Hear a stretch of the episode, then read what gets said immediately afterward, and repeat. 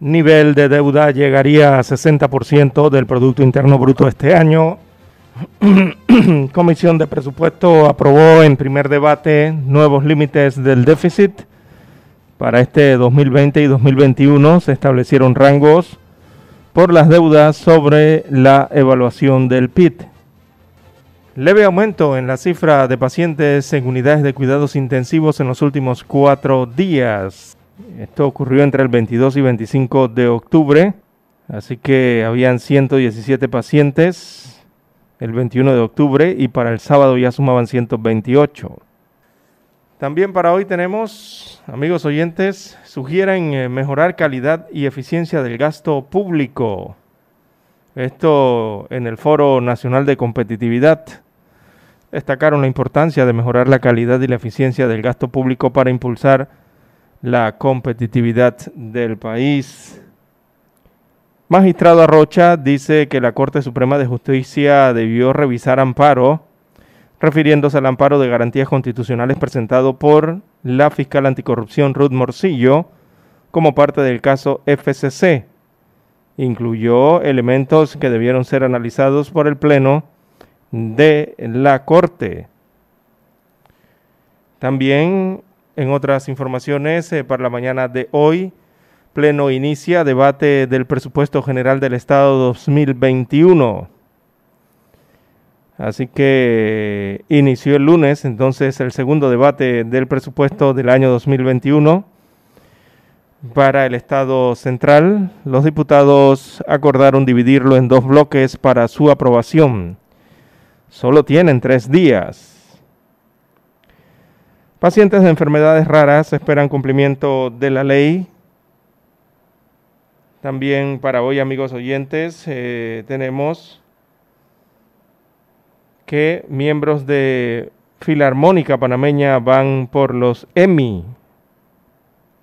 Sí, se trata de seis integrantes eh, de la Fundación Sinfónica Concertante de Panamá. Lograron ser nominados en los premios EMI en las categorías de mejor eh, programación artística y mejor composición musical. Esto por un proyecto denominado Musically United, eh, unidos musicalmente en inglés. También eh, para hoy tenemos amigos oyentes que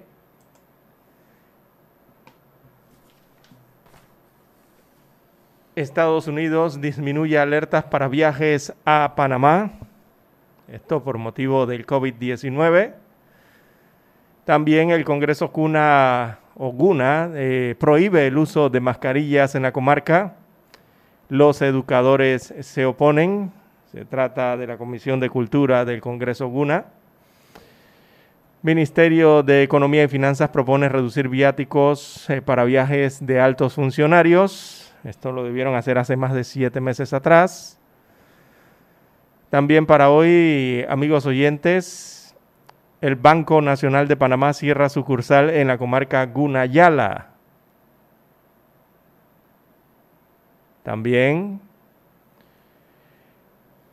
diputados en la Asamblea Nacional piden se aclare sobre planilla bruja. Se refieren a la planilla 172. También para hoy, amigos oyentes, tenemos que continúan las cifras de violencia alta en el país y también de otras situaciones que se presentan, sobre todo en horas de la noche.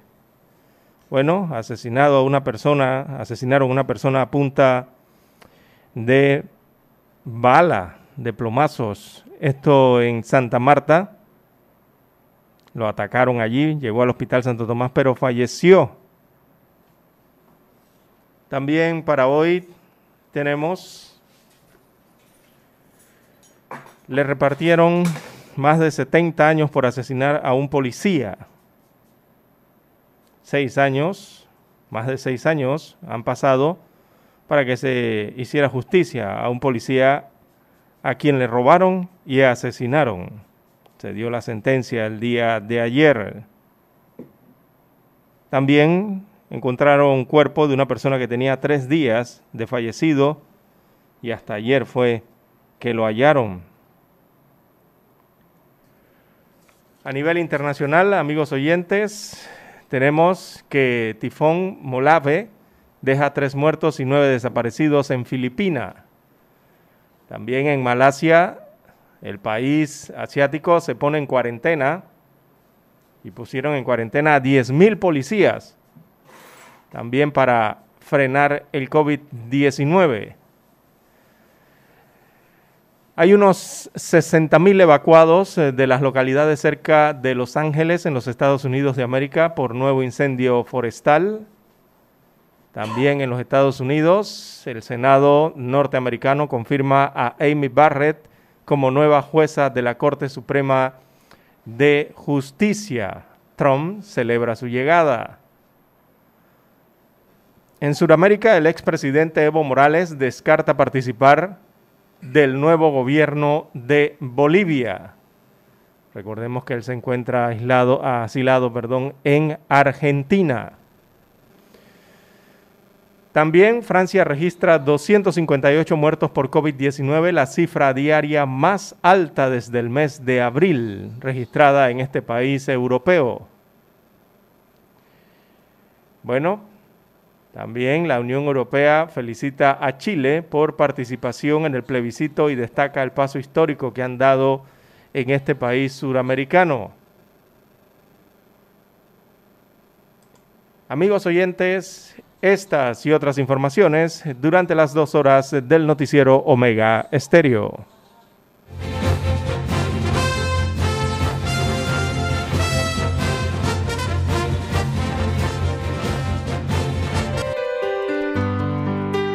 Good morning. It's a wonderful brand new day. Omega Estéreo. Omega Estéreo. Morning. Esta es Omega Estéreo.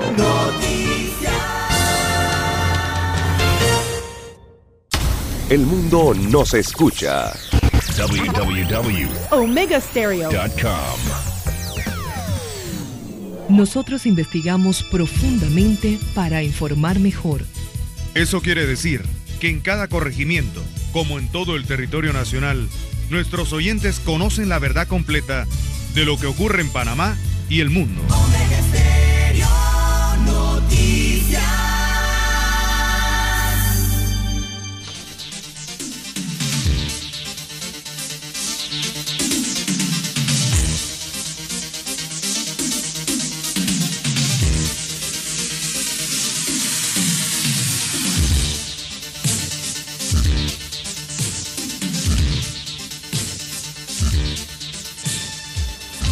Bien amigos y amigas, muy buenos días. Hoy es martes 27 de octubre del año 2020. Daniel Arauz está en el tablero de controles. En la mesa informativa les saludamos. César Lara. Y Juan de Dios Hernández Sanjur para presentarles las noticias, los comentarios y los análisis de lo que pasa en Panamá y el mundo.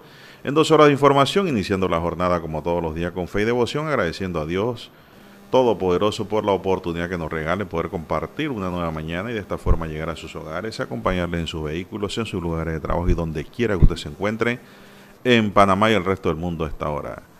Gracias por preferirnos, gracias por esperarnos.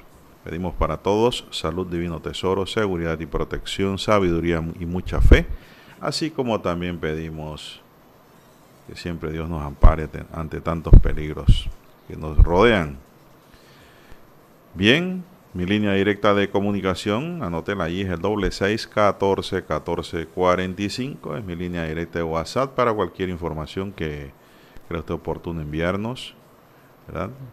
Cualquier eh, consulta, preguntas, interrogantes sobre temas legales, pues también estamos en disposición de contestar a sus interrogantes en esta línea doble seis catorce catorce cuarenta y cinco, mientras que don César Lara está en el Twitter. Lara, ¿cuál es su cuenta? Arroba César Lara R es mi cuenta en la red social Twitter. Allí puede enviar sus mensajes, sus comentarios, denuncias, fotodenuncias, reporte del tráfico temprano por la mañana. Recuerde la dirección arroba César Lara R, tanto en Twitter como en Instagram, para todos esos incidentes o accidentes, lo que usted se encuentre sobre la vía protestas, inundaciones, tendido eléctrico, eh, contenedores sobre la vía, ganado en soltura. Bueno, todas esas situaciones usted la puede enviar allí que le sirven de información al resto de los conductores. Buenos días, Daniel, a usted, don Juan de Dios, y a todos los amigos oyentes aquí a nivel de la República, todas las comarcas, todas las provincias, también los que están fuera de frontera, más allá del hito, a nivel de eh, el Internet, conectados entonces a través de los diferentes dispositivos tecnológicos en donde llega la señal de Omega Stereo. Están en el apps, usted lo puede descargar, si aún no lo tiene, descárguelo a su celular. Eh, también los que están en omegastereo.com, audio en tiempo real allí, los que nos escuchan a través del canal 856 de Cable Onda, televisión pagada por cable, y Tuning Radio. También tenemos los postcat, usted los puede descargar a cualquier hora del día en Anchor, en Spotify, y otros sistemas. ¿Cómo amanece, don Juan de Dios? Bueno, bien, bien, amigos y amigas, no se preocupen. Muchos pensaban que porque me ausenté un par de días este, que tenía algún COVID, una cosa parecida. No, gracias a Dios, no es así. Para los que me han estado escribiendo, gracias por escribirme, por preocuparse. Así es. Eh, bueno, eh, atendiendo asuntos personales, Lara. Así es. Escapan de mis manos. Poder eh, solucionar pero bueno, ya estamos de vuelta aquí con todos ustedes, amigos y amigas. Bueno, don César, esto. La situación del COVID se repite en cinco fallecidos. ¿Anteayer cuántos fueron? Eh, cinco también. Bueno, hay un leve aumento en las cifras de pacientes también en UCI. En los últimos cuatro días, 129.751 casos totales Casos nuevos, 555. No me dice la cantidad de pruebas en este informe que tengo aquí. 2.638 fallecidos, el total, con 5 nuevos en las últimas 24 horas. La positividad de las pruebas está en 15.1% y la letalidad en 2.0%. La situación sigue, el peligro continúa, Lara. No hemos pasado la pandemia, no se olvide de eso. Esto no se confíe. Los europeos se confiaron, Francia, Italia, España. Alemania. Alemania, dije porque le había bajado el número de fallecidos y el RT. Y de pronto ha habido un rebrote violento que han tenido que recoger. Por ejemplo, en Francia hay una cuarentena ya. Sí. Amplia. dura, dura. Dura. Hay mucha gente que protesta por eso, pero la verdad es que los servicios de salud, la salubridad social es lo más importante esto, la primera libertad, Lara, que tiene uno es la libertad de vivir, ¿no? Entonces, después sigue el libre tránsito, que es lo que reclama la gente, pero primero hay que ver la vida.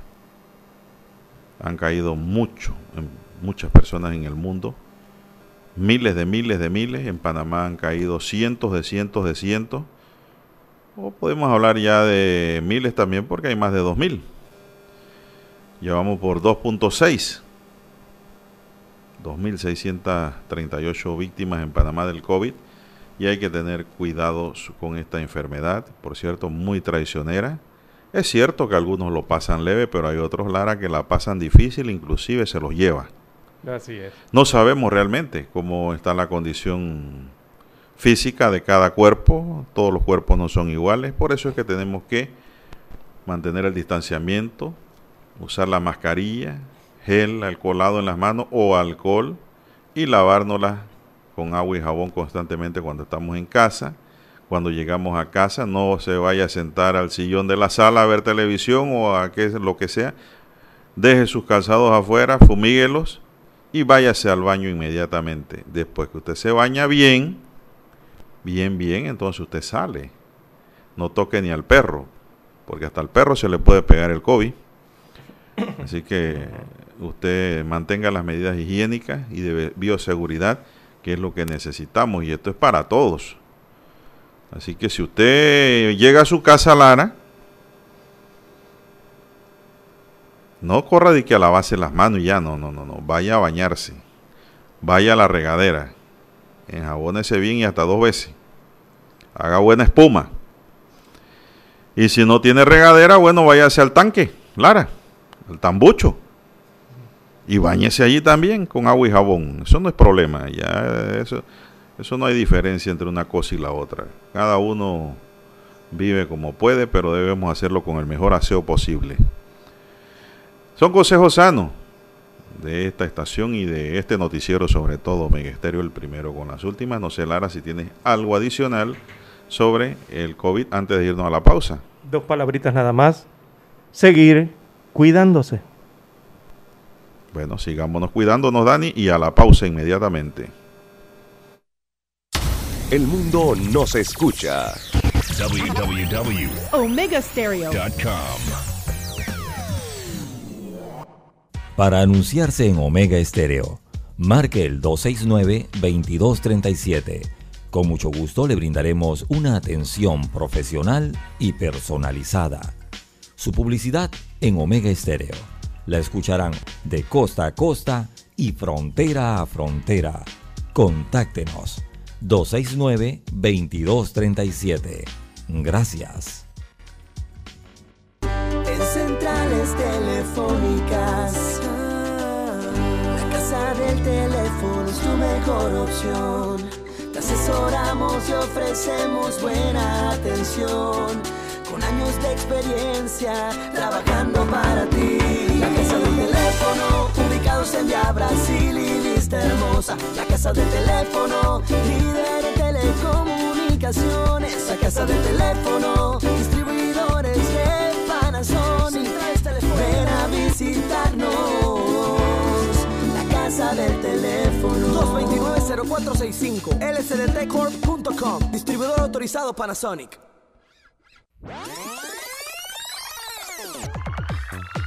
Omega Stereo tiene una nueva app. Descárgala en Play Store y App Store totalmente gratis. Escucha Omega Stereo las 24 horas donde estés con nuestra nueva app. Esta es Omega Estéreo.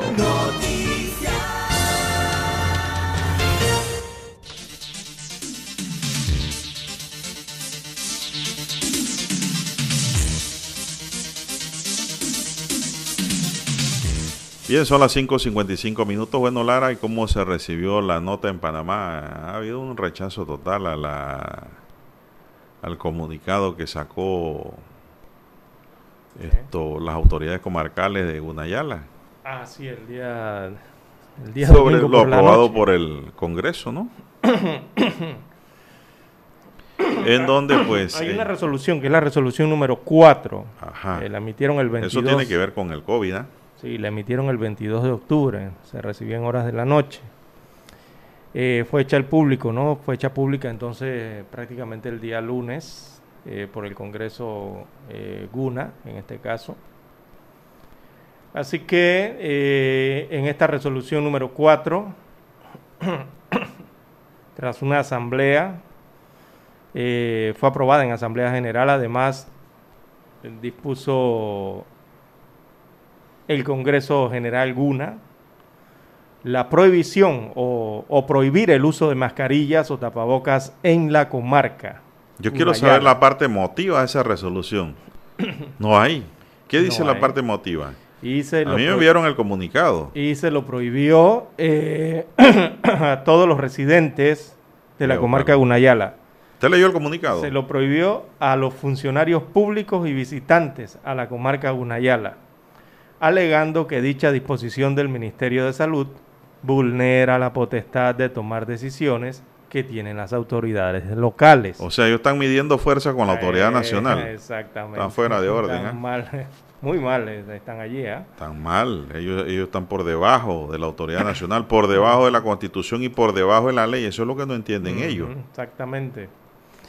Así Y que... me refiero, y me refiero, Lara, al Congreso General No, de la sí, cultura guna. Sí, pero si es que aquí hay una constitución nacional. que, que los, los ordena y los manda a ellos. Exactamente.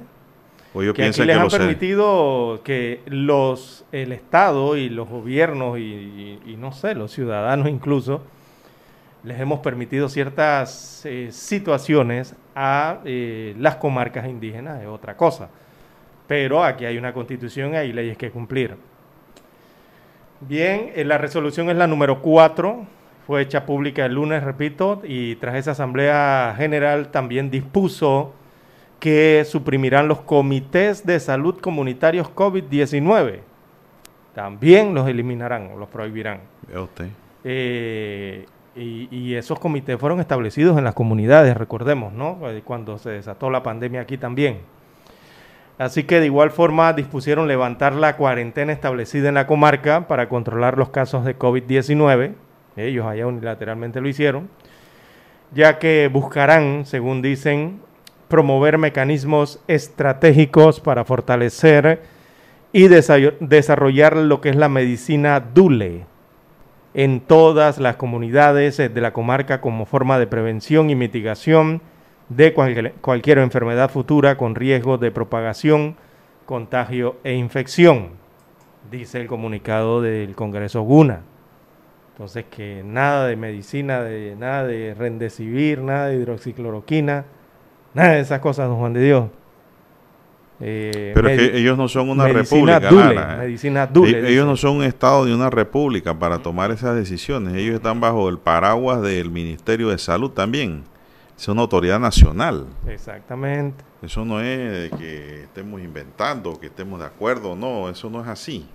Señala el Congreso Guna que, que respalda estas disposiciones de esta resolución y estas decisiones que han tomado. Ellos las respaldan, eh, pero no argumentan nada en base a las leyes locales. Ellos argumentan que la Declaración de las Naciones Unidas, de la ONU, sobre los derechos de los pueblos indígenas, eh, establecen en su artículo 1 que los indígenas tienen derecho como pueblo o como individuos al disfrute pleno de todos los derechos humanos y libertades fundamentales.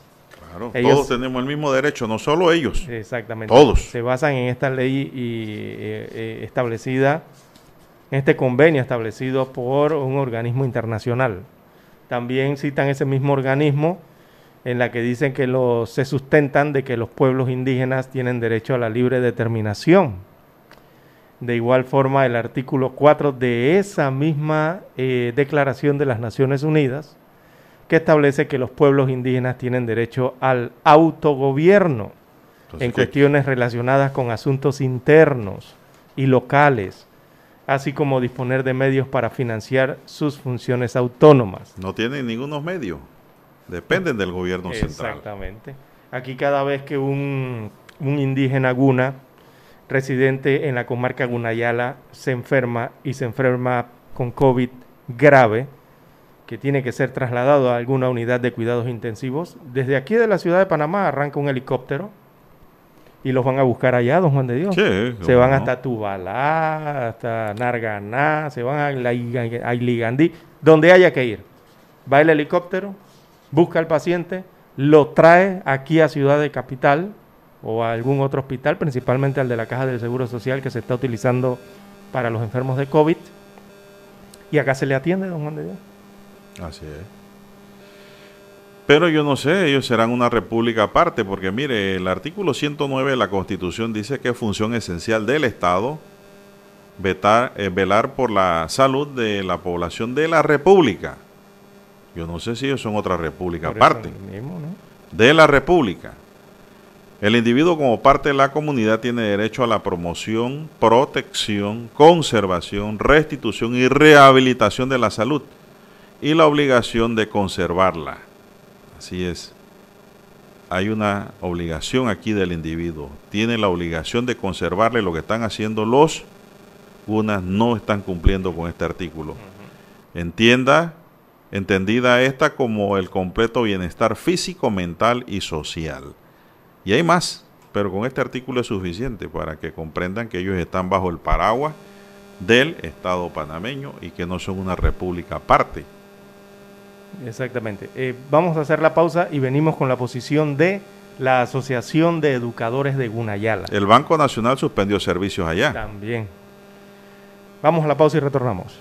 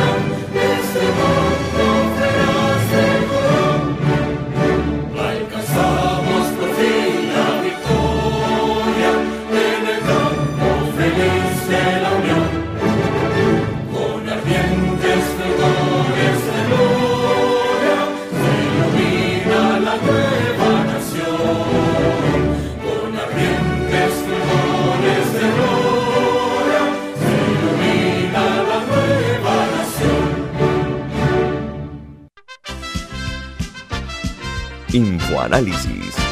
De lunes a viernes, de 7 y 30 a 8 y 30 de la mañana por los 107.3 FM de Omega Estéreo. Con Guillermo Antonio Adames, Rubén Darío Murgas y Milton Enríquez. Infoanálisis. El programa para gente inteligente como usted.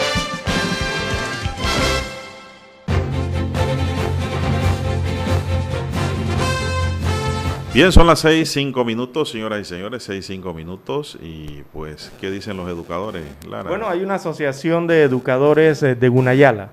Eh, también hicieron pública... Pero yo quiero saber, yo quiero saber, ¿qué mal les hace un tapaboca a los indígenas? Ninguno, es la recomendación número uno. ¿Será que ellos piensan que eso es una alteración de su indumentaria? No, no, no creo. O bueno, no sé, la verdad no sé. Eh, no Porque sé, dice de- que la dentro de su usted me cultura... habla de la autodeterminación, pero que la autodeterminación también conlleva niveles de toma de medidas para la seguridad colectiva de los indígenas. Ellos no saben que si se van muriendo son menos. Entonces, tienen que proteger a sus asociados. Esas medidas son totalmente dictatoriales porque la mayoría de los indígenas una no están de acuerdo, Lara. No están No, de no- acuerdo. exacto. La mayoría no está de acuerdo con esa decisión. Sí, porque el Congreso toma decisión, pero también recordemos que las comunidades son autónomas, ¿no? Eh, cada quien toma su propia decisión de si las adopta o no. Aunque, bueno, en este caso le está dictando el Congreso General. Lo Vea, y- probable y es que no sí la van a solo- adoptar. No solo Lara en ese en, en esa resolución eh, prohibieron los tapabocas, sino que levantaron la cuarentena, dice, total, en la, en la comunidad, por ejemplo, de la comarca Unayala, ¿no? Toda. Y yo pregunto, ¿qué turista va a querer ir allá sin tapabocas? Eso no es un tiro en el pie. Sí, exacto. Oye, yo, yo no sé, yo, yo tengo muchos amigos de Gunayala, Lara, inclusive estudié con algunos y me siento orgulloso de esas amistades. Eh, unos son farmacéuticos, médicos, otros son abogados y, oye, son personas de mucha inteligencia y capacidad, pero eh, parece ser que esta gente no llega a gobernar el Congreso porque los que toman decisiones aquí son personas que no tienen una capacidad clara de lo que deben hacer y lo que no deben hacer. Y, y es algo de, de extrañarse, ¿no? A nivel latinoamericano. Porque mire usted que en el resto de los países de Latinoamérica donde hay grupos indígenas importantes, aborígenes, eh, lo que estaban pidiendo era ayuda. Que decían que no les enviaban medicamentos, no les enviaban equipo, no les enviaban personal de sanidad, no les enviaban mascarilla, exigían mascarilla para eh, en medio de toda esta pandemia, ¿no? Pero en Panamá veo- vemos que es como al revés la cosa, inversa. Y bueno, ¿por qué eh, los indígenas gunas no quieren usar mascarillas? Esa sería la gran pregunta, ¿no? Exactamente. ¿Por qué no quieren usar esto? Eh, en algunos lugares eh, o latitudes de América, sobre todo en las ciudades, eh, algunos ciudadanos mm, rechazaban las mascarillas al inicio, pero era por otros temas. Por ejemplo, en los Estados Unidos de América, el tema de la criminalidad de los hombres negros en general era algo que para la comunidad afroamericana era preocupante con el tema de la mascarilla, porque había otras condiciones, Pero, otras va- pero situaciones. vámonos para Gunayala, que a mí me gustan Y bajando, ¿no? Así usted se vería, playa. venía por Honduras y ocurría la misma situación, el hecho de que la gente anduviese con mascarillas y lo asociaran con otras situaciones. Hay protestas, seguridad. inclusive dentro del mismo, de la misma comunidad, Lara. Sí, claro, porque Mire, aquí me muchos llega un quieren usar la comunicado. mascarilla. Me llega un comunicado del capítulo de Tubalá. La Junta Directiva del Centro de Tubalá y Organización eh, Comaque de Tubalá, mediante este comunicado queremos presentar la posición de nuestra organización ante la resolución número 4 y 5 emitida el 22 de octubre de 2020 por las autoridades del Congreso General de la Cultura UNA de la comarca Gunayala. 1. Rechazamos las resoluciones que se emitieron por la autoridad tradicional del Congreso General de la Cultura Guna sobre el uso de mascarillas para proteger del COVID-19. Dos, solicitamos a nuestras autoridades de Tubalá que sigan trabajando coordinadamente con el Comité COVID-19 y siguiendo todos los protocolos de bioseguridad. Exigimos a nuestras autoridades y al pueblo de Tubalá el uso obligatorio de la mascarilla, el lavado de mano y el distanciamiento social. Ese virus no respeta raza, credo, clave social, clase social. 4. Capítulo de Tubalá seguirá apoyando Comité COVID-19. Ciudad de Panamá, 26 de octubre de 2020. Vamos a ver quién firma aquí. Firma Valencio Navas, presidente del capítulo. Bredio Pinzón, vicepresidente del capítulo. Y Ribelino Hernández, secretario de capítulo. Bueno, hay un Ribelino Hernández allá en Cuna. Debe ser mi primo. a lo mejor un primo lejano. ¿Por qué no? Esto, hay otros comunicados como el que veo aquí, el despacho de la sí, porque cada comunidad, cada comunidad es autónoma de adoptar o no las decisiones del Congreso, ¿no? Eh, por ejemplo, también tienen el rechazo de eh, del despacho Sailatura, Oligandí Cunayala, comunicado 2, ellos piensan en la salud y bienestar de la comunidad, dice, y rechazan enérgicamente la resolución emitida por el Ognagimudaha Namuhagelet el 22 de agosto de 2020, ya que atenta contra la salud pública de mis comuneros, dice. Así es. Todas las personas que retornen de la ciudad de Panamá a nuestra comunidad seguirán con las normas de cuarentena, dice. Tienen que usar mascarilla y si los meten entonces con el, los agarran a cuera solar. Todas las visitas de diferentes instituciones gubernamentales y congresos generales locales cumplirán lo establecido en el reglamento interno de nuestra comunidad en el uso correcto de las mascarillas. Hay, hay, hay, una división allá. Eh, aquí me están llegando los comunicados, Lara. Aquí me llegó otro. Yo tengo amigos, Gunayá, la gente inteligente. porque las comunidades son autónomas, ¿no? Aquí me llega otro comunicado. toma sus decisiones. Vamos a leer, vamos a leer, Lara. vamos a ponerle la comunidad de Usdup y las autoridades de su pueblo responsable de la salud y bienestar de sus comuneros emiten el siguiente comunicado, rechazar la resolución emitida por el Congreso, celebrado, dice, en la comunidad de Agudup, en, en cuanto al uso de la mascarilla para la prevención del COVID-19. Nuestro pueblo mantendrá el obligatorio cumplimiento del uso de la mascarilla, por tanto, todas las personas que ingresen a la comunidad seguirán las reglas y los protocolos establecidos por el pueblo en cuanto a la prevención del COVID-19. La sanción por el incumplimiento de este decreto ayer es 50 balines, 50 dólares. Clara, no piense que el balín ahí es la moneda de curso legal.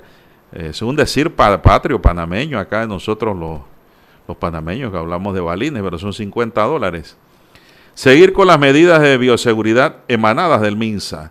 Fortaleceremos nuestras tradiciones y cultura, además tomaremos todas las medidas posibles para salvaguardar la salud de nuestros comuneros. Esto lo firma acá eh, Persiliano Benítez, presidente del COVID-19, y Mariano Dings. Sí, Mariano Macriano, perdón, Dings. Así que saludo pues a los amigos allá en Gunayala que nos están escuchando clarito, Lara, como 107.3. Así es, saludos para ellos. Bueno, no crea que también hay aquí una, otro comunicado de la Asociación de Educadores de Gunayala están, llegando los comunicados aquí al, al 6614-1445. Gracias por enviarnos estos documentos que son importantes, informativos y que pues da a conocer de que no toda la comarca está de acuerdo con lo aprobado por el Congreso. La Asociación de Educadores de Gunayala, gremio docente de la República de Panamá y de la comarca, mediante este comunicado queremos presentar la posición de nosotros. Así es, y la posición es, dice aquí, un momentito Dani, La resolución número 4 y 5 que se emitieron en el encuentro de las autoridades tradicionales del Congreso General Guna, Cultural Guna sobre el uso de la mascarilla para protegerse del COVID-19 carece de toda legitimidad y sentido común, toda vez que en ningún artículo de las normas de la comarca le da potestad para decidir sobre la salud de los habitantes de Gunayala. ¿Cómo es posible que un minúsculo grupo decida sobre la seguridad y la salud de más de 48 mil personas?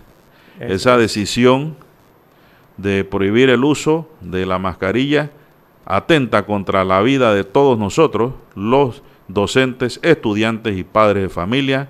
Firma aquí. Vamos a ver, déjame ampliar esto aquí un poquito. No quiere ampliarse la firma. Igualuguiña, Hetman, secretario general. ¿Qué le parece? Bueno, todos parecen estar, todas las comunidades y sectores, hay más, ¿ah? grupos, grupos y gremios eh, allá en Gunayala parecen estar en contra de esta resolución emitida por el Congreso General Guna. Pero es que es una resolución que pareciera ir en contra de todo, Juan de Dios. Y recordemos que Gunayala tiene más de 225 kilómetros de costa entre Colón y Darién. Y tiene eh, más de 40 mil habitantes, creo. 48 mil. Andan, por 48 mil, por ahí andan. Y don Juan de Dios, básicamente, eh, esta comarca se ha volcado, se ha transformado hacia el turismo. Entonces, don Juan de Dios, ¿cómo usted le dice a los turistas? Eso es pegarse un tiro en el pie. Exactamente. Mire, si las alertas internacionales están, los Estados Unidos, Europa, varios países del mundo, oiga, han colocado en listas de alerta a la República de Panamá por los altos niveles de COVID-19. Si usted no usa mascarilla o no adopta las medidas de prevención, eh, ¿a dónde cree que lo van a colocar? lo van a mantener en esas mismas listas, don Juan de Dios. Imagínense cuando se enteren afuera de que allá en Gunayala no hay mascarilla y no hay medidas de prevención, no hay comités de salud contra el COVID, no hay nada para protegerse del COVID. ¿Qué usted cree que va a ocurrir con esos gobiernos y qué cree que le van a recomendar esos gobiernos a sus ciudadanos si en tal caso piensan ir a turistear a Gunayala? Hay comunicados aquí para hacer un libro. Aquí escribe Sazardi Muladub, Gunayala, corregimiento número 3, dice que seguirán usando la mascarilla y esto lo firma Renato Porras. Eh, mire usted. Entonces, ¿de dónde salió esa resolución? ¿Quiénes decidieron eso? Bueno, porque aquí me explica, aquí, aquí, me explica mi colega y amigo Flaviano Martínez, distinguido abogado, que este Congreso General es de carácter espiritual ah. y se ha inmiscuido en las funciones que no le competen. Le repito, esta resolución no es competente para las, las comunidades Dice aquí, él explica. Hay que conocer cómo funcionan los dos congresos generales. Mm, por eso decía, las comunidades tienen su autonomía. Pero dice que esto es de carácter espiritual, por eso que ellos hablan de la medicina tradicional, Lara. Bueno, la cosa está que allá hubo un rechazo y el problema es que ha creado una efervescencia nacional y preocupación. Yo creo que están más preocupados, estamos más preocupados los panameños por los amigos UNA que el mismo Congreso por ellos. Así es. Vamos a la pausa y regresamos rapidito. Omega Estéreo, cadena nacional.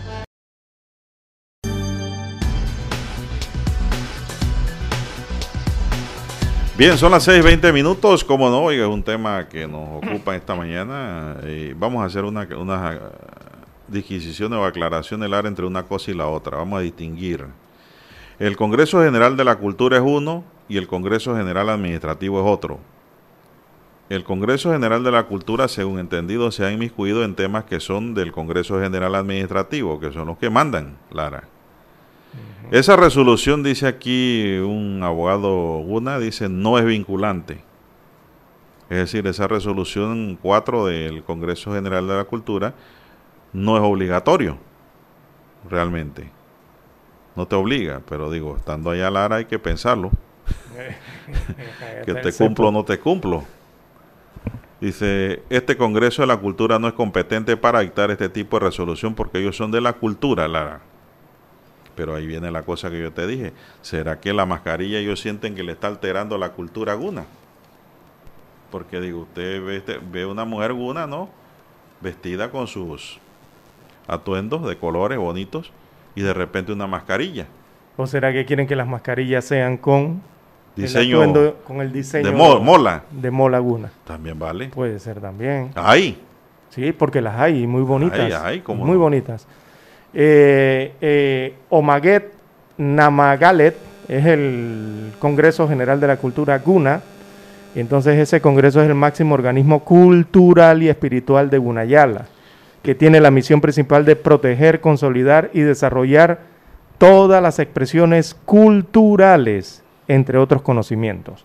Esa es la misión del Congreso General de la cultura, Culturales. De la cultura. Pero, Pero- hay otro congreso. Pero es lo que yo digo. ¿Será que la dirigencia considera que la mascarilla altera la cultura? Podría- no sabemos. Digo, yo tengo que ver las ramas, ¿no? de- del asunto. Eh, pronto se llevará un Congreso General Administrativo Extraordinario, dice, para ver este asunto que está totalmente equivocado. Bueno, sí, totalmente equivocado, Lara. Así es, porque ayer puse en un Twitter, Lara, eh, bueno, si ellos quieren aislarse, habrá que ponerle un, cer- un cerco sanitario comarcal. Sí, porque si todos dejaran de usar las mascarillas y Entonces, echaran a un lado las medidas de bio- bioseguridad, simplemente hay que ponerlo allá en Chepo, donde ellos suben, Sí, Un cerco. Carti- en Cartici. y por los lados de allá de, eh, para los lados Sí, del mar y Chepo Colombia, el Senafrón tenía que, tendría que hacer un trabajo. Así es. Porque tendríamos que protegernos nosotros entonces. Dice, COVID es para, la, para los Guna la viruela del 21, siglo 21. Dice, lo veo morir y esto es triste, dice un amigo Guna. Eh, perdón, una, una amiga oyente, mi gran amiga, la doctora Sanjur. Saludo ahí a su esposo. Todos los días nos escuchan, Lara. Así es. eh, claro, y evidentemente por lo que les comentábamos al inicio, cuando son trasladados los pacientes desde la comarca Gunayala, lastimosamente los trasladan en gravedad, los que han llegado en estos siete meses. Allí no es que le llega alguien con síntomas leves ni nada de esto. Cuando bajan del helicóptero, y ustedes saben las condiciones en que vienen, ¿no? Bueno, Críticas de verdad. Ese es el problema, que tienen que acatar las normas nacionales. Y la, la co- la comarca pertenece a- al Estado panameño. Así es. Ellos no pueden, Ahí hay centros de salud, incluso del Ministerio de Salud, ¿no? así es. El deber de ellos es colaborar con las autoridades de salud. No oponerse a las medidas de se- bioseguridad porque el COVID no es espiritual. El COVID es real, es biológico. Son las 6.24 minutos. Bueno, Lara, nos hemos quedado un tema que yo quería tocar. Por cierto, yo creo que lo hemos tocado a fondo. Hemos dado algunos tips, hemos leído po- posiciones de los diversos grupos. Y yo creo que está aclarado el asunto. Son dos congresos. Y, El administrativo es el que manda administrativamente. y el cultural solamente tiene que ver con los temas culturales. Sí, eso es como el Ministerio de Cultura de aquí, algo así. Pero el administrativo que manda sobre la materia es el Ministerio de Salud acá y el Congreso Administrativo allá con el apoyo del Ministerio de Salud como autoridad nacional en la rama correspondiente. Bueno, y hablando de estos temas 6.25 de- minutos. del COVID, Ah, pero el Banco Nacional, ve, se me quedaba Lara, ¿qué pasó? El Banco Nacional también emitió una nota. No sé si lo tienes, eh, yo te lo envié. de un cierre de una sucursal. Sí, la de Narganá. Aquí, te- aquí la tengo, de una vez para los oyentes, para los que van a hacer transacciones a Narganá. Lógicamente dice aquí. El Banco Nacional de Panamá informa que la sucursal Gunayala Narganá ha sido cerrada por disposiciones comarcales.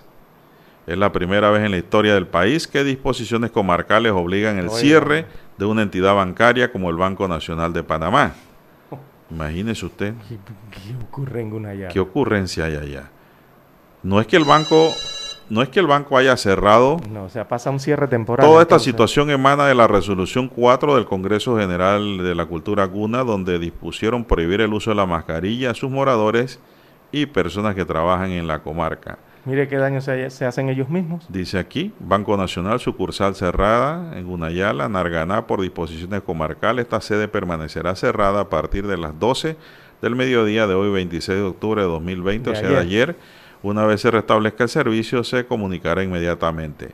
Si necesita realizar alguna transacción, puede dirigirse a la sucursal de Chepo. Oh, imagínese ese viaje desde allá Bueno. Desde Narganá hasta Chepo. No, es que tampoco entiendo esa medida. pero ¿por qué se hacen ese daño los, mismos indígenas? Eso es como un harakiri. Ajá, está raro. ¿ah? Bueno, se, pudo Lo felicito, señor Juan de Dios. Si el ingeniero Alex, se lo felicito. Usted pronuncia los nombres de los lugares de la comarca, a mí me gusta. Hombre, yo, yo también tengo sangre indígena, ¿cómo no? Yo no soy español puro ni alemán. Aquí somos crisol de raza. Bueno, eh, estas situaciones eh, para todos extrañas, ¿no? Están ocurriendo en la comarca Gunayala. Ya el Banco Nacional dijo que hicieron hisopados entonces a el personal en el área, incluyendo el del banco, por lo que esperan los resultados, eh, tienen que someterse, sí, hay que someterse a una cuarentena o no, ¿no? Están verificando el tema. Pero dice que en el banco también hubo dos casos de COVID. Eso es lo que me enteré ayer. Allá en Narganá. Exacto. Ellos están esperando el resultado a ver qué, tipo de resultado es y si hay que someter a alguien o, eh, a cuarentenas, ¿no? Eh, propias del tema del COVID-19. Pero entonces eso va a ser un cierre temporal, eh, todo indica que sería así, de la sucursal del Banco Nacional de Panamá por la situación que se presenta con el Congreso General de la Cultura GUNA que emitió esa resolución y ahora hay que ver qué dice el Congreso general administrativo. O sea, que se va a reunir. Guna. Es el que va, de, eh, va, a tener que analizar la resolución del otro Congreso. Sí, señor. Es lo que va a ocurrir. Porque esto no, no, no es bueno lo que está ocurriendo. Son las 6:28 minutos, señoras y señores. Hay bastante noticias por dar eh, a conocer. Vamos a una pausa porque hay que escuchar el periódico. Así es, don Juan de Dios. Seis títulos tiene hoy el diario La Estrella de Panamá en primera plana. Arranquemos por el principal, tormenta en el panameñismo por caso de Brecht. Las repercusiones del caso de Brecht a lo interno del partido panameñista tuvo un giro inesperado luego de las declaraciones del lobista Jaime Lazo. El presidente del colectivo, José Isabel Blandón, ha intentado sacudirse del escándalo, pero desde afuera el análisis apunta, entre otras cosas, a peleas de fracciones, fracciones internas dentro del panameñismo. Destaca hoy la estrella de Panamá como principal titular. También dice la estrella de Panamá hoy, pleno inicia debate del presupuesto general del Estado para la vigencia fiscal 2021. Así que el Pleno de la Asamblea Nacional inició este lunes el segundo debate del presupuesto del Estado del próximo año. Los diputados acordaron dividirlo en dos bloques para su aprobación. Solo tienen tres días. Se acaba el mes. En el tema de salud, pacientes de enfermedades raras esperan cumplimiento de la ley respectiva. También para hoy, eh, la revista Mía desarrolla el reporte Me veo en la comarca ejerciendo mi profesión. ¿Y quién dice esto? Esto lo dice Jerusalén Smith. Narra cómo nació su interés por la medicina y opina sobre la crisis sanitaria y la educación. Así que está vestida con los atuendos gunas y allí, sobre sus hombros, el estetoscopio de doctora. También eh, la estrella de Panamá titula a nivel internacional plebiscito. Esto ocurrió en Sudamérica, en Chile específicamente, y ese país se convierte en el primer país del mundo en incluir la paridad para redactar nueva constitución. La fotografía principal del diario La Estrella de Panamá eh, fue captada, veamos, esto es en el corregimiento de Bella Vista, aquí en Ciudad Capital. Este lunes 26 de octubre se celebró el Día Latinoamericano para la Prevención de las Quemaduras en la Niñez. 87 estaciones del Benemérito Cuerpo de Bomberos de Panamá, el Benemérito se lo agrego yo, eh, sonaron sus sirenas al mediodía como un llamado para evitar esta tragedia. El Hospital del Niño lamentó la falta de una campaña de prevención, pues en lo que va del año ha atendido 246 niños por quemaduras. Bien, aparece también el cuadro del COVID-19 en Panamá, eh, de la estrella de Panamá. Destaca hoy a 129.751 casos confirmados, es el acumulado de contagios a lo largo de la pandemia. También 551 nuevos casos positivos reportados el día de ayer en el informe. hay 2.638 fallecidos, de ellos 5 muertes en las últimas 24 horas. En el cuadro de los recuperados se destaca 105.710 pacientes recuperados. No aparece en el cuadro COVID de la Estrella de Panamá los casos activos. Bien, amigos oyentes, estos son los títulos que presenta en portada el diario La Estrella de Panamá. Pasamos ahora a los que tiene la prensa en primera plana. Bueno, la prensa en su primera plana para hoy nos dice, nivel de deuda llegaría a 60% del Producto Interno Bruto este año. Comisión de Presupuesto aprobó en primer debate nuevos límites de déficit para 2020-2021. Se establecieron rangos por las dudas sobre la evolución del Producto Interno Bruto. Los estragos causados por el nuevo coronavirus en las finanzas públicas fueron retratados ayer por el ministro de Economía y Finanzas, Héctor Alexander, durante la sustentación del proyecto de ley 474 que propone elevar los límites de déficit fiscal para este año y los sucesivos, que fue aprobado en primer debate. Consultado por los diputados, Alexander dijo que este año la relación entre la deuda y el Producto Interno Bruto llegaría a 60%, mientras que el próximo año se seguirá elevando hasta 64%. El saldo será sustancial desde el 46% de relación deuda-Producto Interno Bruto del cierre de 2019. Leve aumento en las cifras de pacientes en UCI y en los últimos cuatro días. Datos del COVID, 229.751 casos totales se han dado en Panamá. Eh, fallecidos, 2.638, con 5 en las últimas 24 horas. 551 casos nuevos, quiere decir que el coronavirus sigue caminando. Positividad de las pruebas 15.1 y la letalidad está en 2.0. Estadísticas del Ministerio de Salud muestran un leve aumento consecutivo en los pacientes internados en las unidades de cuidados intensivos entre el 22 y el 25 de octubre. El 21 de octubre habían 117 pacientes en UCI y para el sábado sumaban ya 128 UCI. UCI es bien peligroso para que sepan. ¿eh? El domingo la cifra se mantuvo igual y ayer disminuyó a 125. Desde el 13 de junio las UCI se mantienen con más de 100 pacientes.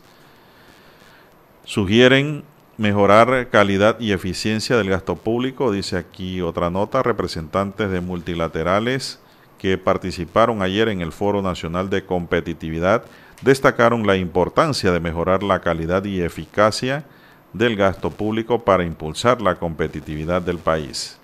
El jefe de Panamá del Fondo Monetario Internacional, Alejandro Santos, eh, se refirió a la necesidad de mejorar la eficiencia de los servicios públicos. Y Verónica Zavala del Banco Interamericano de Desarrollo dijo que hay espacios de mejora en la articulación y ejecución de parte del sector público. Más titulares, miembros de la Filarmónica Panameña van por los EMI, seis integrantes de la Fundación Sinfónica eh, Concertante de Panamá lograron ser nominados a los premios EMI en las categorías de Mejor Programación Artística y Mejor Composición Musical por el proyecto musical UNAID, Unidos Musicalmente, en inglés. Magistrado Arrocha, dice Corte Suprema de Justicia, debió revisar amparo. El amparo de garantías constitucionales presentado por la fiscal anticorrupción Ruth Morcillo como parte del caso FCC incluyó elementos que debieron ser analizados por el Pleno de la Corte Suprema de Justicia. Así lo concluyó el magistrado Olmedo Arrocha al salvar su voto en el fallo que no admitió dicho amparo el cual atacaba la decisión del segundo tribunal de anular parte de las pesquisas por presunto blanqueo de capitales que se siguen a la constructora española. De acuerdo con Arrocha, al no admitir el amparo y consecuentemente anular parte del caso FCC, se afectó el ejercicio de la acción penal en nombre de la sociedad. Yo estoy de acuerdo con el magistrado Arrocha, de verdad se está luciendo en ese cargo, ¿ah? a mi modo de ver magistrado Rocha está haciendo un trabajo muy bueno ahí realmente. A nivel constitucional y a nivel de fallos de la sala en donde él está en la civil. Bien, el plebiscito que cambió la historia de Chile, dice otro titular, la vía institucional escogida por Chile para cambiar su constitución ha despertado interés en la región. Con margen favorable de casi 4 a 1, los chilenos votaron pese a las restricciones por la pandemia. Su ejemplo puede servir también a Panamá. Bueno, esto mismo lo puse yo en un Twitter, así parece como que me lo adivinaron, Lara.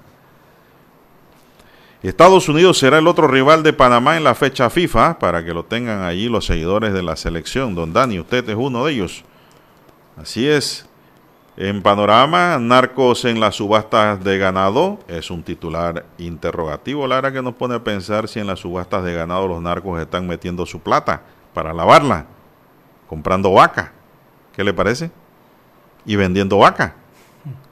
Porque usted compra y venta, eso es lo que hay en la subasta.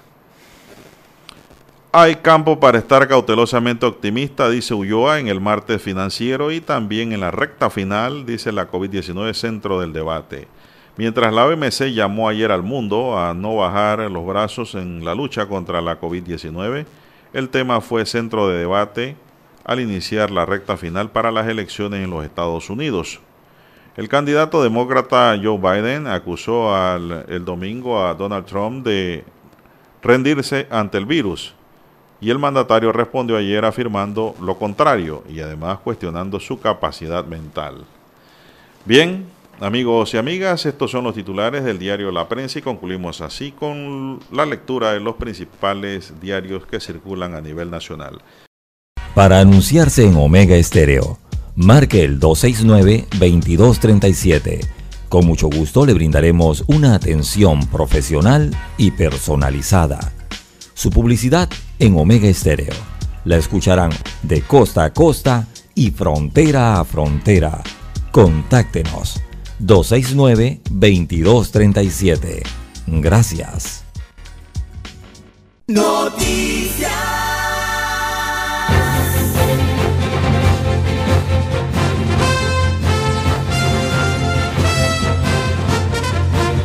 Bien, avanzamos amigos y amigas, son las 6.45 minutos en su noticiero Megesterio, el primero con las últimas. Bien, don Juan de Dios, los Estados Unidos de América disminuye alertas para viajes a Panamá. Así que Estados Unidos de América, a través de su gobierno, entonces disminuye el nivel de alerta que le tenían a Panamá, esto en el tema de los viajes, eh, por el tema del COVID-19. Así que el Departamento de Estado flexibilizó su aviso de viaje del nivel 4. Que el nivel 4, recordemos, es no viajar. Cuando allá los norteamericanos y ciudadanos le dicen nivel 4 en viaje, es quédate en tu casa, no salgas del país. Pero yo, ha bajado yo, creo que hay más peligro de viajar para Estados Unidos Exactamente, al que de Estados Unidos a Panamá. Sí. Esto está al revés. Entonces han, viajado ese, han bajado ese nivel 4, lo han bajado a nivel 3, que es reconsidere viajar todavía es alto, pero no como el nivel 4, que es prácticamente una prohibición. Así que la decisión de cambiar el aviso de viaje refleja varios acontecimientos recientes relacionados con la pandemia en la República de Panamá. El 12 de octubre Panamá reanudó los viajes aéreos comerciales eh, internacionales de pasajeros que, que pueden ingresar con una prueba COVID-19 negativa. Eh, realizada dentro de las 48 horas anteriores a su llegada. Recordemos que hay viajes de, la compañía aérea Copper Lines hacia varios destinos norteamericanos, Nueva York, Miami, Los Ángeles y algunos otros. Sin embargo, eh, se advierte eh, al viajar que el coronavirus sigue siendo una seria amenaza para la salud en Panamá, dicen los norteamericanos. Además, se recomienda no viajar a menos de 10 millas de la costa entre Boca de Río Chiriquí y Coclé del Norte. Mire usted. ¿Y eso por qué será? Lo dicen los norteamericanos. El narcotráfico y otras actividades ilícitas ocurren en esta área, dice el aviso. Allá en los Estados Unidos están bien clarito en eso, ¿ah? Y tienen bien monitoreado y fiscalizada esa área les recomienda a sus ciudadanos no viajar, eh, si van a viajar a Panamá, no eh, realmente no tomar ningún yate ni embarcación que los lleve entre la costa caribeña, entre Boca del Río Chiriquí y Coclé del Norte, por el tema del, flujo de narcotráfico.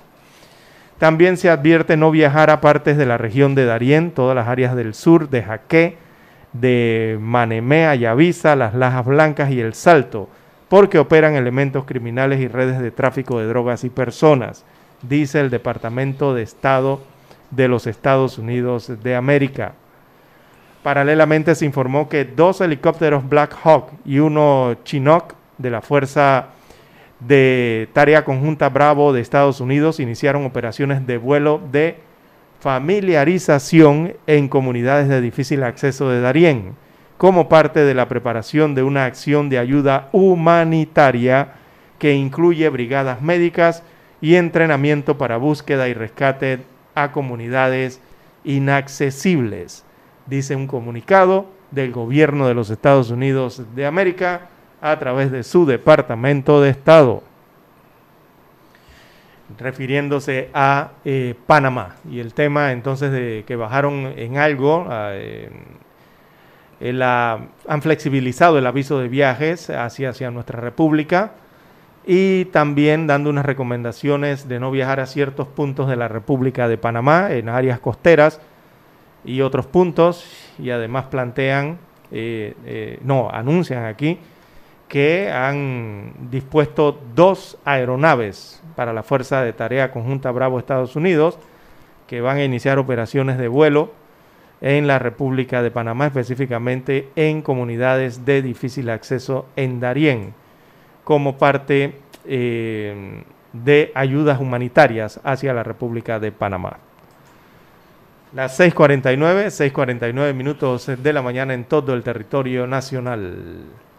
Bueno, Lara, también tenemos que luego de que el ministro de Seguridad Pública, Juan Pino, advirtiera este fin de semana que el narcotráfico podría estar infiltrado en las subastas ganaderas para lavar dinero procedente de esa actividad ilícita, la Fiscalía de Drogas del Ministerio Público dijo que en efecto no descarta también esa posibilidad.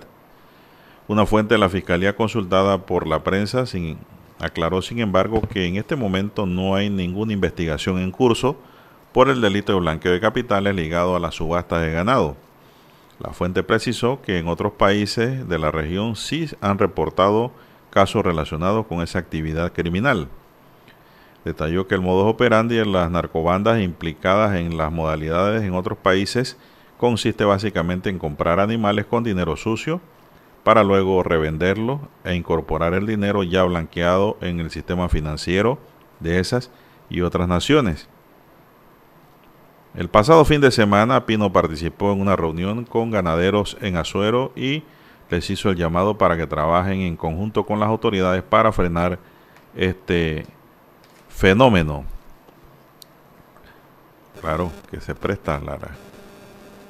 Si es así, me comenta aquí un ingeniero agrónomo, dice, esa noticia de lavado de dinero en la subasta tiene lógica, porque el novillo media ceba en subasta, Lara, lo pagan caro mientras que cuando está para sacrificar, el matadero lo paga a bajo precio, aduciendo que no hay consumo de carne bovina. Y como en subasta se paga en efectivo y luego lo depositan en el banco, así se convierte la plata en limpia, dice el ingeniero que me escribe aquí. Bueno, aquí hay una legislación especial ahora de los sujetos no financieros, ¿verdad? hay una institución prácticamente eso, nació como un departamento del MES, pero ahora hay una dirección al respecto, una autoridad. Así tienen que trabajar. Lo mismo se decía sobre la venta de carros de segunda, carros usados, Lara, que se compraran y se pagaran en efectivo. Era una forma, ya yo creo que están trabajando en eso. Lo mismo entran a trabajar en las subastas para que los compradores de ganado eh, eh, manifiesten una declaración jurada de la procedencia del, del dinero. O simplemente pues se va a comprar en cheques, Lara. ¿Qué le parece? Ya si usted le paga en cheque, ese dinero va del banco. Es un dinero limpio. Limpio, exacto, porque tiene número de cuenta y todo. De dudosa procedencia. Si usted le paga en efectivo, ya la cosa allí, pues. ¿De dónde viene? Nadie sabe. Pone a la gente a pensar. Son las 6:52 minutos en su noticiero Omega Estéreo, el primero con las últimas, un noticiero diferente para gente pensante. Bueno, me preguntaba usted algo de internacionales. Bueno, en los Estados Unidos de América, eh, la principal noticia es que Amy Barrett, Amy Coney Barrett, eh, ha sido confirmada entonces en el Senado eh, como miembro de la Corte Suprema de Justicia. Así que ella juró como jueza de la Corte Suprema de Justicia de los Estados Unidos de América y junto a eso, entonces, el presidente de los Estados Unidos de América, Donald Trump, celebra su llegada, la llegada de Barrett entonces a la Corte Suprema de Justicia. Dijo que es un día trascendental para Estados Unidos, para la Constitución estadounidense y para un Estado de derecho justo e imparcial. Así dijo el mandatario norteamericano durante la toma de juramento de Amy Coney Barrett.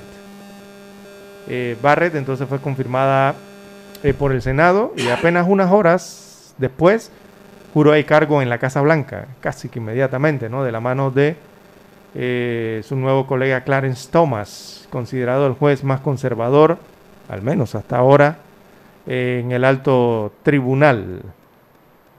Esto es lo que principalmente aparece en los principales noticiarios televisivos, radiales y de prensa escrita en los Estados Unidos de América. Esta confirmación por parte del Senado entonces de la jueza Amy Barrett, que ya juró como jueza de la Corte Suprema de los Estados Unidos de América. Eh, también en otras informaciones, eh, don Juan de Dios. Bueno, tengo aquí, mexicano, tengo aquí Lara, una nota sobre eso. Eh, los candidatos intentarán conquistar este fin de semana al electorado de Florida, que reparte 29 delegados y que no tiene un patrón fijo de voto todavía. Ahí están los indecisos. Así es. están los electores indecisos. Eh, Son 29 electores. Las encuestas electorales en Estados Unidos siguen otorgando una clara victoria a Joe Biden, con una diferencia de 7,8 puntos sobre Trump. Sin embargo, en los estados clave la distancia es muy corta y en estas dos semanas pueden suceder cualquier cosa, aunque de momento parecen decantarse por el candidato demócrata. Recibo aquí un cable. A solo una semana de las elecciones presidenciales y según las mediciones del Real Clear Politic, Biden se llevaría al menos 232 delegados frente a 125 de Trump. No obstante, hay en juego otros 181 que podría decantar la balanza finalmente hacia cualquiera de los dos lados. El demócrata sería claro vencedor en estados tan importantes en cuanto al número de representantes como California, Nueva York o Illinois. Entre los tres suman más de 100, mientras que Trump ganaría en estados más pequeños que sumarían menos, representantes como Tennessee, Alabama, Kentucky y Oklahoma, con cerca de una decena de delegados cada uno. En el aire están todavía los 38 delegados de Texas, 29 de Florida, los 20 de Pensilvania y los 18 de Ohio, entre muchos otros que aún no tienen candidato asignado. Es que ahí es donde está la cuestión. Entre Son precisamente estos estados los que mantienen las alertas y, hacen desconfiar de la holgada ventaja de la que hablan los seguidores de Biden en un 7,8 7,8 puntos sobre Trump y en las que ambos candidatos podrían pondrán todo su empeño ya en la recta final. Para hacerse una idea de lo reñido que está el voto en estas zonas, hay que fijarse, por ejemplo, en Florida, donde Biden lleva una ventaja de apenas 2,1% debido al peso de cubanos y venezolanos que apoyan la política de mano dura del presidente hacia los gobiernos de sus dos países. Mire, en Florida, que no tiene patrón de voto fijo, votó por Obama en las eh, dos elecciones presidenciales en las que participó, pero en 2016 el ganador resultó Trump aunque fue por unos 100.000 votos de diferencia sobre la demócrata Hillary Clinton, por lo que hasta el último momento será un estado sin dueño, según conocedores.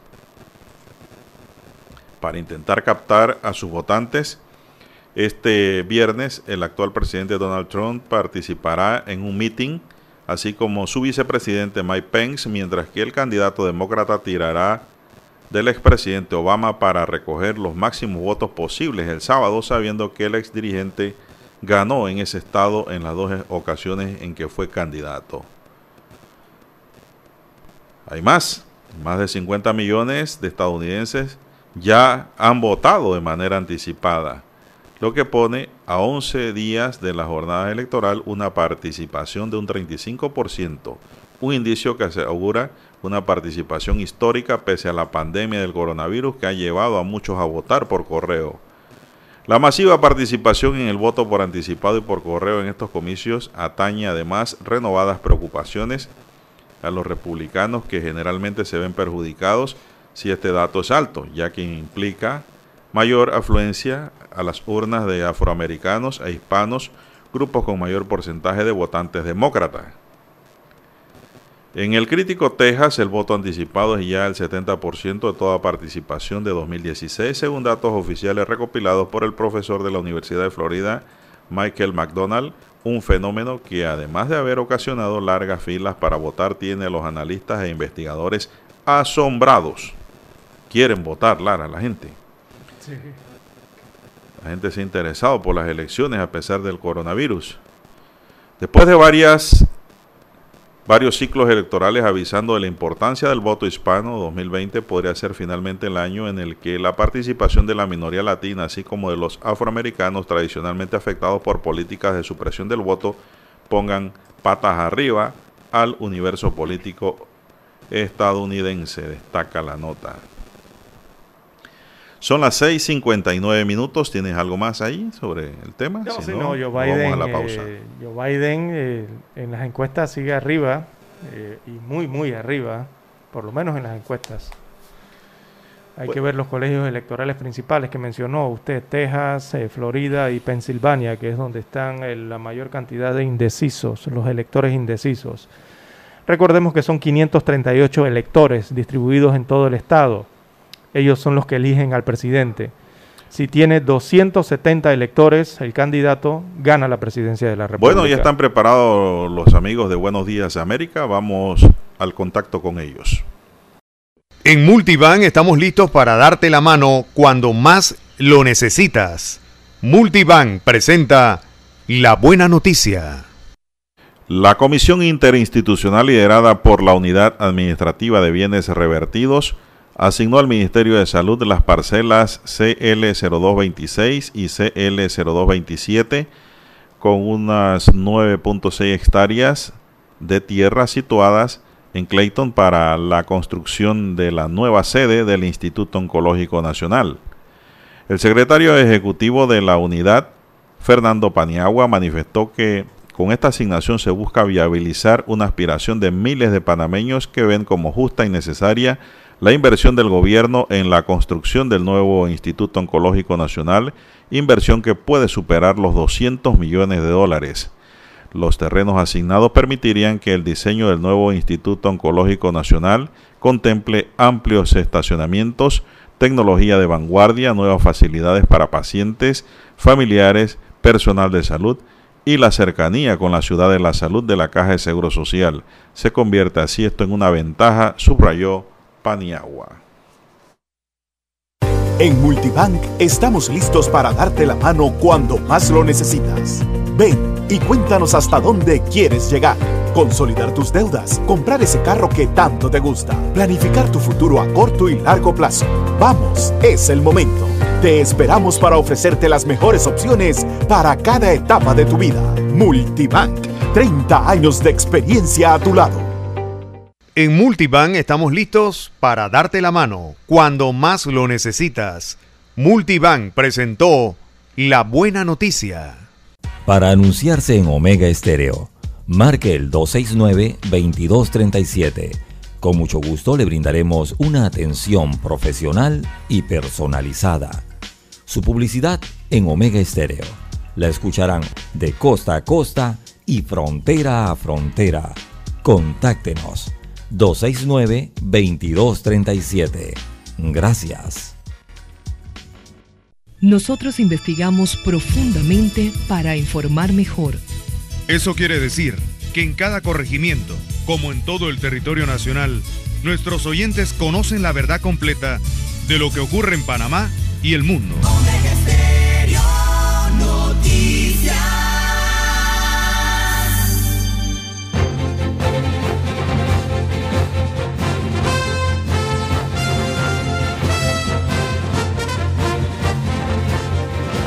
Bien, las 7.7, 7.7 minutos de la mañana en todo el territorio nacional. También el tiempo es noticia, don Juan de Dios. el estado del tiempo. ¿Qué se prevé para hoy? Eh, bueno, el sistema de la zona de convergencia intertropical, aquí donde está ubicado Panamá. También hay baja presión y hay un huracán, don Juan de Dios, que se convierte en huracán, después se convierte en tormenta y al rato vuelve a ser huracán. Y así se le ha pasado en el Caribe. Ese se llama el huracán Z. Eh, todas estas situaciones siguen modulando las condiciones predominantes del tiempo para Panamá. Así que para el Caribe, en la mañana se esperan aguaceros con actividad eléctrica sobre sectores marinos y costeros de Colón, también la comarca Nave Buglé y en la provincia de Bocas del Toro, esto en el Caribe. Para la tarde habrá chaparrones con actividad eléctrica aislada sobre sectores de la provincia de Colón y también la comarca Gunayala lluvias de menor intensidad sobre el norte de Veraguas y también la comarca Nave Buglé, así como la provincia de Bocas del Toro, que habrá para la noche, según hidrometeorología. Bueno, eh, con los restos de la actividad se esperan entonces algunas lluvias ligeras intermitentes en horas de la noche en la vertiente del Caribe, para el Pacífico, donde está la mayoría de la población. Bueno, en horas de la mañana en el Pacífico se esperan cielos parcial nublados, sin eventos eh, lluviosos significativos. Habrá una mañana bastante soleada. Eh, para la tarde se esperan episodios nubosos con aguaceros acompañados de actividad eléctrica, principalmente en los sectores del Golfo y la Bahía de Panamá, también las cotas y cordilleras de Darién y de del sector de Panamá Este, aquí en la provincia de Panamá también sobre el sector norte de Panamá, el centro y sus alrededores. Sobre las cordilleras de Panamá Oeste, la provincia y también la provincia de Coclé, sobre Veraguas, los macizos montañosos de Azuero, sobre Chiriquí, la comarca Nave Buglé. Habrá allí episodios de eh, aguaceros acompañados de actividad eléctrica, así que prepararse para la tarde. En la noche en el Pacífico se esperan lluvias ligeras aisladas. Es lo que se prevé hoy en el clima eh, para eh, la provincia, para la República de Panamá. Y este clima estará así debido a que hay un huracán, hay un huracán en el Caribe que era una tormenta que arrancó el domingo, se convirtió en huracán el lunes.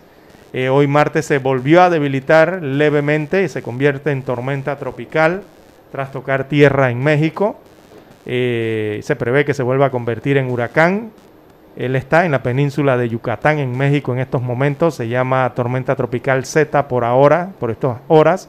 Y se prevé que vuelva a convertirse en huracán nuevamente en el huracán Z en las próximas horas. Mantiene vientos de 110 kilómetros por hora en Yucatán y va con dirección al Golfo de México y las costas de Luisiana y Mississippi.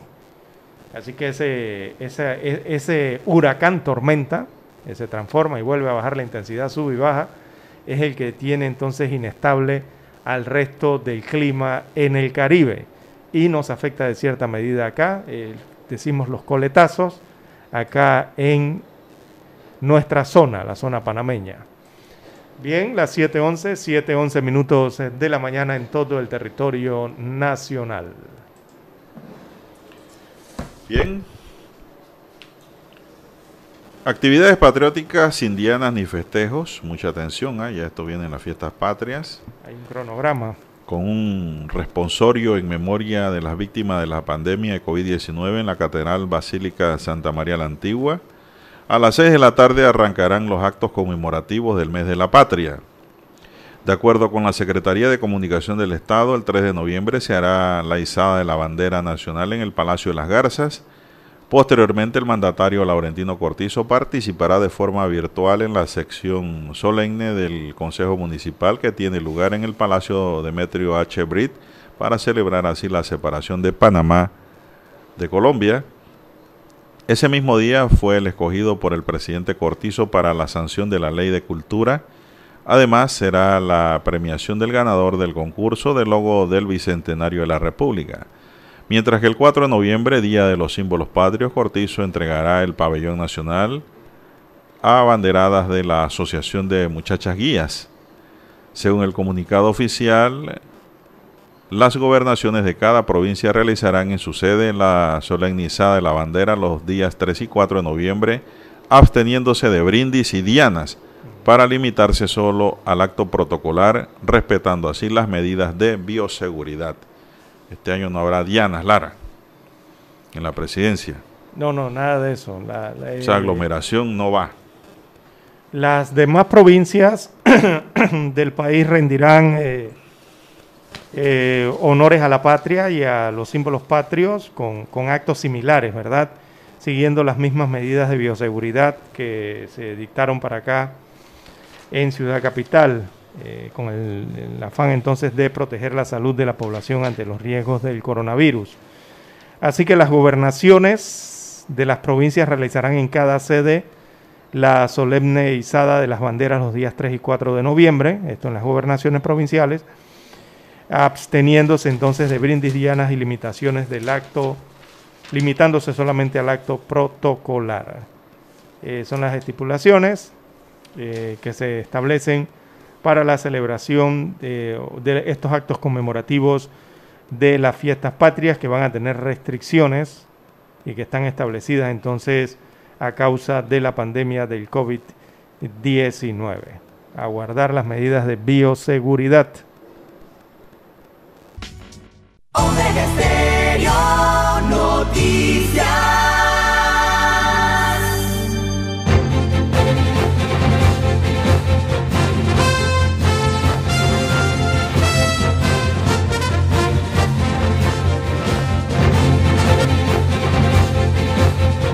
Bien, son las 7:17 minutos en su noticiero Megesterio, el primero con las últimas. Bueno, Lara, ¿usted puede creer algo? A ver, dígame. Allá en su provincia. ¿Qué ocurrió en Coclé? Un cajón mortuario, ¿ya sabe a qué me refiero? No. Fue la última víctima de la delincuencia. No me diga que se robaron. El aparato pertenece al hospital Aquilino Tejera y apareció en una funeraria de la provincia. Oh según fuentes de entero crédito, Lara. Se lo llevaron. Ya hay una investigación allí por el delito de hurto, ¿no? ¿Por qué se lo llevó? Ahí van a investigar a los funcionarios de la Aquilino Tejera que tienen que ver con el tema y al comprador. Si usted compra un objeto producto de un ilícito, Lara está delinquiendo igual que el que se lo hurtó o se lo robó para los que no saben, que andan buscando venado. ¿sabes que eso se llama venado? Cuando usted se encuentra algo así barato, que se lo venden por ahí y es de calidad, usted dice, me conseguí un gran venado. Pero lo que usted se consiguió es un problema. Porque si es un objeto de procedencia ilícita o, o un bien de procedencia ilícita y lo descubren, usted pierde el objeto y lo procesan penalmente para que se dejen de estar comprando cosas por allí los que no sabían que porque está barato se lo compro, pero que eso se lo hurtaron o se lo robaron a otro. Entonces usted se convierte en un cómplice de ese delito al, al comprar esas cosas hurtadas o robadas. Es un mensaje claro, igualmente va a pagar cárcel. Son las 7:19 minutos, señoras y señores, en su noticiero Megesterio, el primero con las últimas. ¿Qué más tenemos?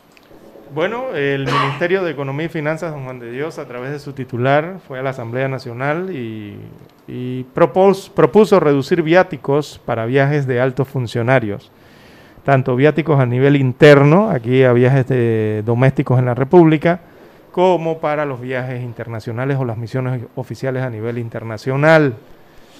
Eh, lo ha propuesto en la Asamblea reducir los viáticos que reciben los funcionarios públicos cuando viajan a misiones oficiales. 100 dólares por día. Locales e internacionales.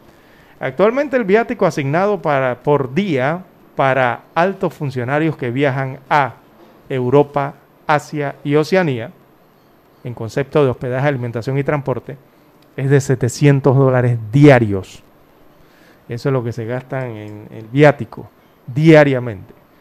Eh, el MEF propone reducirlo a 600 dólares. 100 dólares por día le va a rebajar. 100 dólares, o sea, eso es 15% aproximadamente, 14-15%. Para las misiones oficiales que van a Canadá, Estados Unidos de América, Argentina, Brasil y Chile, la propuesta es disminuir el viático de 600 dólares diarios, reducirlo a 500 por día, 100 dólares. Y en el caso de misiones oficiales a Centroamérica, aquí al Caribe y a México, y el resto de Latinoamérica, el ministro Alexander propone que se reduzca de 500 a 400 dólares por día, también reducirlo eh, 100 dólares, un aproximado del 15%. Es lo que ha propuesto el MEF en cuanto a la disminución de los viáticos a los altos funcionarios, que eso incluye todo, ¿no? Va desde ministros, son altos funcionarios, viceministros, diputados, suplentes, contralores, los magistrados, defensores del pueblo, todo esto, ¿no? Y eh, de ahí usted entonces comienza a bajar según el nivel de las categorías que tienen los eh, funcionarios. Es la propuesta que hay entonces para tratar de reducir esto, pero bueno, Juan de Dios, esto parece ser muy poco ¿ah? para lo que estamos enfrentando en cuanto al tema de los ingresos del Estado. Porque esa noticia que llegó el ministro de Economía y Finanzas eh, cuando se dio la aprobación del debate eh, de las leyes de, déficit fiscal, eso está bien serio de verdad, don Juan de Dios, que usted le digan que el 60, el, eh, esto va a superar, el déficit va a superar el 60% del Producto Interno Bruto. Pues, ¿en qué quedó el proyecto de, reducción de salario, Lara? En nada, los diputados no han hecho nada, lo tienen engavetado y han dejado al presidente con las ganas de que eso se hiciera, si es que tenía ganas de verdad. Entonces, esto está a color de hormiga. Cuando uno ve esos numeritos, y esto nos está indicando que el 2021 y hasta el 2022 la cosa va a estar color de hormiga. Va a estar terrible para el Estado en cuanto a sus ingresos. Eh, y si esto está así, evidentemente el Estado tendrá que salir a pedir prestado, don Juan de Dios. No les queda de otra para el 21 y para el 22 y van a tener que pedir prestados evidentemente para pagar las operaciones del Estado. Entonces allí es donde hay que actuar. No simplemente con los viáticos, don Juan de Dios, con lo que usted bien señala, la reducción de los salarios a los altos funcionarios, ¿dónde está ese proyecto? Y, y, en otros rubros dentro del Estado también que se puede eh, alivianar la carga de los gastos que tiene el propio Estado. Pero es que, Lara, es injusto que se mantengan esos salarios altos sin ser tocados, sacrificando a un pueblo que trabaja en la empresa privada, que tiene el salario recortado en 50% y los que no están suspendidos, y que esto esté encargando a los funcionarios de buenos salarios o salarios medianos y que no han aportado nada en esta crisis realmente. Aquí la empresa privada es la que ha cargado con el problema, Lara. Seamos justos y reales. La empresa privada y los independientes. Con estas cifras que dio el ministro de Economía y Finanzas en la, en la aprobación de este proyecto de ley en la Asamblea, esto traspolándolo o buscando un ejemplo más sencillo, eh, la economía familiar en la casa, en su casa. Esto es como estar en casa y usted tenga que pagar la comida, tenga que pagar la electricidad, el cable, el agua potable y todos los servicios que usted tiene en su casa, que usted tenga que pagar eso pidiendo prestado. A este nivel está esto, 60%. Muy alto. Es, algo similar. O sea, yo estoy pagando... Eh, Altísimo. muy alto, demasiado. Esto está bien serio, de verdad, estos números. Y bueno, eh, van a tener, como siempre digo, hay que volverse creativos los que están en el Estado, en la administración gubernamental, para eh, sortear todas estas problemáticas que está enfrentando el país, eh, que complicó aún más la situación del COVID-19, ¿verdad? Ha complicado todo aún más. Así es. Bien, las 7.24, 7.24 minutos de la mañana en todo el territorio nacional. Bueno, el Tribunal Electoral ha anunciado el cierre de sus oficinas en la isla Corazón de Jesús de la comarca Gunayala debido a que han detectado dos casos de COVID-19 allí. Y esta es la gente que según sus autoridades dejarán de utilizar mascarillas. El Ministerio de Salud, al, parece, al parecer, evalúa esta situación alucinante del Congreso Cultural Guna. Esto, el Banco Nacional cerró operaciones por disposiciones del Congreso. También hay un comunicado en Narganá. Así que ya lo saben, pues. Sí, el problema es que en Gunayala están creciendo los contagios. Los fallecidos ayer por coronavirus en Panamá fueron 5. Los contagios 551 para una tasa de 15.1%. Así que las defunciones acumuladas en el país son 2.638 acumuladas. Eh, está a menos de 500 fallecimientos el COVID-19 de convertirse en la primera causa de muerte en el país para el año 2020. A menos de 500 eh, defunciones. Eh, por ejemplo, los corregimientos con más casos de coronavirus reportados ayer, don Juan de Dios, adivina dónde fueron. ¿Dónde? ¿Quiere que le diga dónde? En Narganá. Imagínese, bueno, ahí hay dos casos en el, en el eh, Tribunal Electoral. En la comarca Gunayala fueron 29 casos reportados el día de ayer. Allá en la comarca Gunayala, donde no quieren usar mascarilla. Eh, Gunayala eh, ha reportado estos 29 casos. Y eso es en base a otras estadísticas, eso es 50 más, 50% más que las últimas tres semanas juntas de lo que ha tenido Gunayala. Así que eh, es un porcentaje alto. Eh, podría llegar a convertir, si sigue esto así, eh, Gunayala podría volver a convertirse en un clúster de contagios. Bueno, muy bien. Eh, un hombre fue asesinado anoche, me informa aquí Lara, en Capira, provincia de Panamá Oeste. Los testigos afirman que el sujeto conocido como Esperma recibió seis balazos de arma que fueron dirigidos desde un auto en marcha. Mire, esto en Capira, Lara. Que se supone hay más tranquilidad, ¿no? Así es. Al igual que un hombre identificado como Alexis Abadía murió anoche en la Susana Jones al ser baleado en el sector del Crisol mientras se encontraba en un lavauto. Los sicarios llegaron hasta el sitio y realizaron las múltiples detonaciones contra esta persona. Sigue la ola de violencia y criminalidad en nuestras calles y no hay mano dura que la detenga, don César. ¿Qué le parece? Bueno, en medio de la pandemia, eh, 7.28 minutos eh, de la mañana en todo el territorio nacional. Avisa Dani cuando ya están conectados los muchachos de Infoanálisis. Bueno, los dueños. Dice aquí, también los jubilados hemos cargado esta pandemia y ni siquiera nos toman en cuenta para nada. Bueno, también es cierto. Pero, ¿en qué sentido no lo toman en cuenta? No sé. ¿Quieren bono? Quieren un bonito, claro. Digital. Un bono. Pero es que tienen, pero es que tienen salario fijo. Bueno, eso, ese, ese salario para muchos es una ficción, Lara. Ah, bueno, si es por allí, entonces quizás el bono sí les sea. Aquí hay jubilados que reciben menos de 50 dólares por mes. Perdón, por quincena. Por menos por quincena. Bien, los que sí están solicitando que se reabran eh, sus comercios son los entrenadores y propietarios de gimnasios, don Juan de Dios. Negocios que aún no tienen fecha para la reapertura en medio de esta crisis del COVID-19. Ellos protestaron eh, ayer en la cinta costera para exigir a las autoridades de salud que los dejen operar.